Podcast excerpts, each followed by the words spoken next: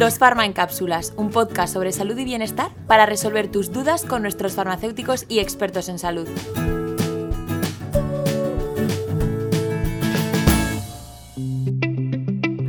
Muy buenas a todos y bienvenidos un día más a Dos Farma en Cápsulas.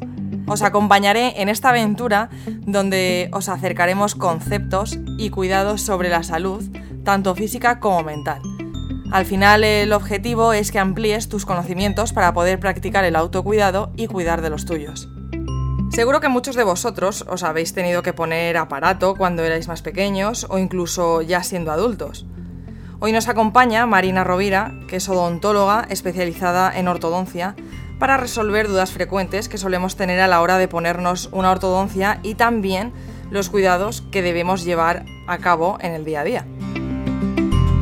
Hola Marina, vamos a empezar poniéndonos un poco en situación. ¿En qué consiste exactamente esto de la, de la, ortodoncia? Hola, la ortodoncia está indicada en todo tipo de casos que lo diagnostique un ortodoncista, excepto si un paciente tiene un estado periodontal comprometido en la cual pues, hay mucha pérdida ósea o hay una enfermedad periodontal activa, mm, coloquialmente conocida como la piorrea, eh, eh, podemos acentuar esa pérdida ósea y por tanto que los dientes tengan mayor movilidad y por tanto está descartada o al menos necesita previamente un tratamiento periodontal. Después de saber en qué consiste un poco esto de la ortodoncia, Entiendo que hay diferentes tipos, ¿verdad? Existen varios tipos de ortodoncias. Están desde los brackets convencionales de toda la vida, que son los típicos eh, de metal grandes que llevan como las gomitas de colores, a otros tipos de brackets que se llaman autoligables, que son eh, más pequeñitos, más rápidos y tienen una serie de ventajas eh, con la técnica convencional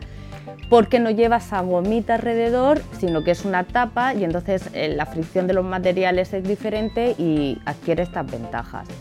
Luego existe eh, la ortodoncia invisible con alineadores de quitar y de poner. ¿Son todas igual de, eficaces? Todas las técnicas de ortodoncia son igual de eficaces, el resultado final es exactamente igual de bueno, la diferencia es el camino hacia ese resultado final.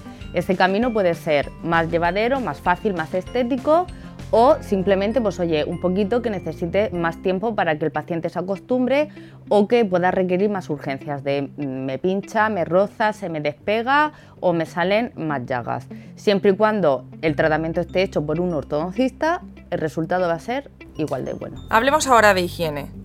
¿Por qué dirías que es tan importante cuando te sometes a un tratamiento de, ortodoncia? La higiene en ortodoncia es súper importante porque eh, si no se tiene una buena higiene y no se elimina bien los restos de alimentos, las encías empiezan a inflamarse, empiezan a ponerse rojas, empiezan a sangrar, empiezan a salir caries y muchas veces si el paciente no colabora con esto y llegamos al estado de estas encías que llegan a cubrir parte del diente, eh, hay que parar el tratamiento de ortodoncia porque es más importante la salud de, la boca del paciente a terminar con la, ortodoncia.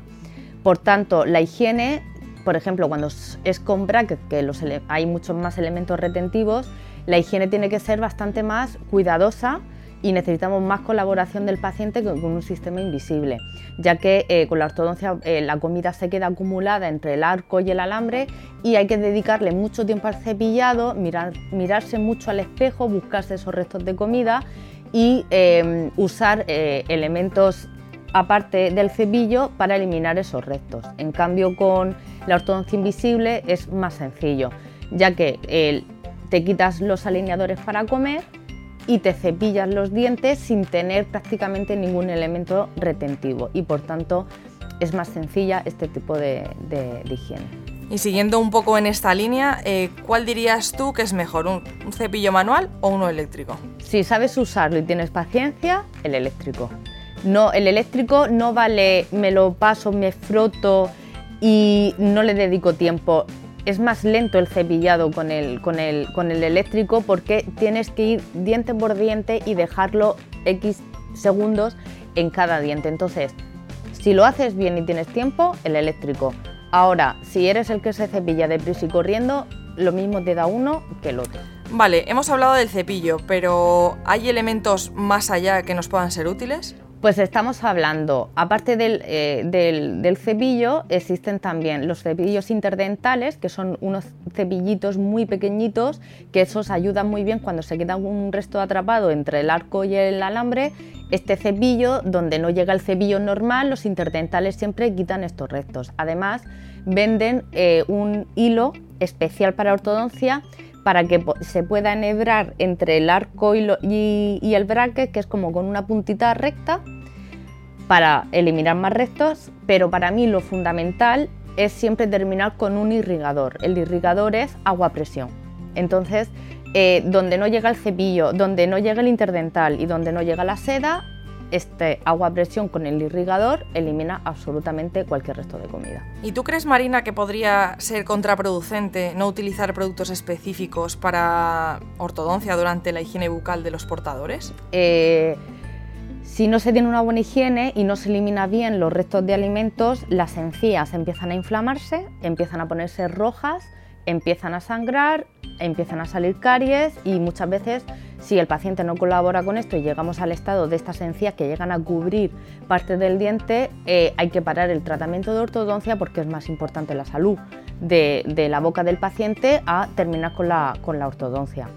Por tanto, la higiene por ejemplo, cuando es con brackets, que hay muchos más elementos retentivos, la higiene tiene que ser bastante más cuidadosa y necesitamos más colaboración del paciente con, un sistema invisible, ya que eh, con la ortodoncia eh, la comida se queda acumulada entre el arco y el alambre y hay que dedicarle mucho tiempo al cepillado, mirar, mirarse mucho al espejo, buscarse esos restos de comida y em, usar eh, elementos aparte del cepillo para eliminar esos restos. En cambio con la ortodoncia invisible es más sencillo, ya que te quitas los alineadores para comer y te cepillas los dientes sin tener prácticamente ningún elemento retentivo y por tanto es más sencilla este tipo de, higiene. Vale, hemos dicho que la higiene es muy importante, pero ¿tú recomendarías seguir otra rutina para la buena conservación de, la ortodoncia? Sí, hay ciertos alimentos que con la ortodoncia, sobre todo con bracket, no se deben comer. Alimentos duros que puedan despegar estos elementos que van pegados a los dientes. Eh, quicos, aceitunas con hueso, eh, una manzana bocaos, tirones, cosas que puedan hay que pensar que esos brackets van pegados a los dientes y entonces si les sometemos a fuerzas demasiado fuertes extra, aparte de las que nosotros ya al, meterle ciertos elementos ya les estamos sometiendo, se pueden llegar a despegar. Además de hábitos de gente que se muerda las uñas, se muerda, eh, muerda bolis, muerda caramelos. Y sobre todo hacer caso a los ortodoncistas si os manda X horas al día los elásticos, poneros los elásticos, que es lo que va a hacer que el tratamiento de ortodoncia termine incluso antes del tiempo establecido por el ortodoncista. Bueno, Marina, es cierto que estamos acostumbrados a ver tanto adultos como niños con ortodoncia, con aparato, pero ¿realmente hay una edad ideal? ¿Existe una edad ideal para iniciar un tratamiento de este tipo? Lo ideal es que a partir de los 6 años los padres lleven siempre el niño al ortodoncista. ¿Por qué? Porque a partir de los 6 años ya han salido las primeras muelas del final sin que se caiga ningún diente de leche o incluso hayan cambiado algún diente de los de adelante. Entonces, a partir de esta edad, eh, nosotros empezamos a diagnosticar si hubiera algún problema de crecimiento entre el maxilar y la mandíbula. Si lo hubiera, en la edad buenísima de tratar esta, este tipo de, problema es entre los 6 años o si son muy pequeños, 8, 9 hasta los 10 años es la, mejor etapa para hacer esta ortopedia, que es una primera fase. En cambio, si esperamos a que se caigan todos los dientes de leche, que suelen ser sobre los 12-13 años, ese niño o esa niña, en parte ya el crecimiento es prácticamente muy pequeño y si tuviera algún problema de crecimiento del maxilar y de la mandíbula ya no podemos solucionarlo porque ese crecimiento ya está muy limitado. Y siguiendo un poco en esta línea me surge la duda de si las ortodoncias infantiles y las de adultos son las mismas o son diferentes. No, las ortodoncias infantiles son las ortopedias, por tanto estos aparatos no son unos brackets que cojo del cajón, ¿vale? Y van para todo el mundo, sino que este tipo de aparatos se hacen a medida de cada paciente según lo que cada niño necesite. Eh, se hacen de los colores que quieren, de la, de la forma que cada uno necesite. Por tanto, no existe un aparato único para cada niño, sino al revés, se hacen los aparatos especiales para cada niño. Si nos metemos más en el tema del tratamiento, ¿cuáles dirías tú que son las fases y cuánto tiene que durar? Las fases del tratamiento depende del caso, no todos los casos son iguales, por eso los tratamientos duran diferentes meses según eh, la maloclusión que tenga el paciente. Normalmente siempre las primeras fases de todo tipo de tratamiento es en el que el paciente está súper motivado porque es cuando se empiezan a poner los dientes rectos, entonces eh, de repente se levanta un día y dice, ostras, si yo tenía la paleta torcida y de repente me veo y la tengo recta y esa es la primera fase de los primeros meses que es como que el paciente está eh, súper motivado.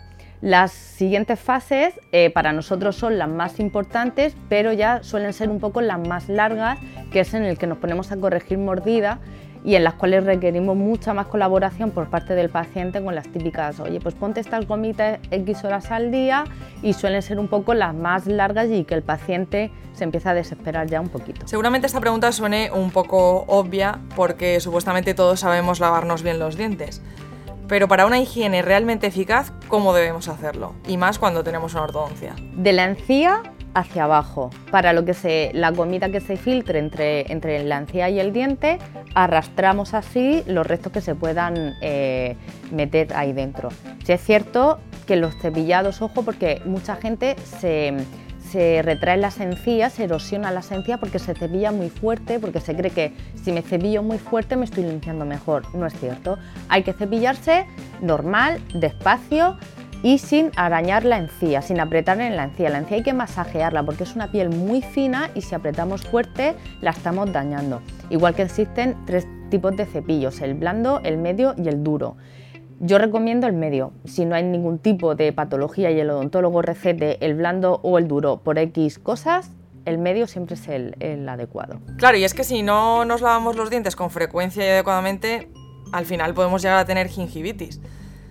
Pero es cierto que teniendo aparato, pues las posibilidades pueden aumentar. Cuéntanos un poco, Marina, eh, en qué consiste la gingivitis. La gingivitis es cuando el paciente empieza a tener mala higiene y entonces se empieza a acumular la placa en la superficie del diente. Entonces, como se acumula esa placa en la superficie del diente, eh, la encía empieza a inflamarse, la comida se empieza a acumular, la encía empieza a sangrar. El paciente ve que al cepillarse sangra, menos se cepilla y pues más se inflama, más sangra, hasta terminar en la periodontitis o la piorrea. Bueno, Marina, muchísimas gracias por acompañarnos hoy. Muchas gracias. Y a vosotros, gracias por estar ahí. Os espero en el próximo episodio de Dos Farma en Cápsulas.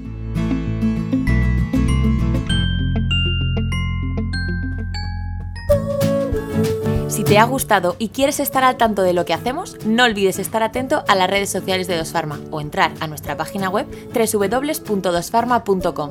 Recuerda que nos puedes consultar cualquier duda que tengas. Nos escuchamos.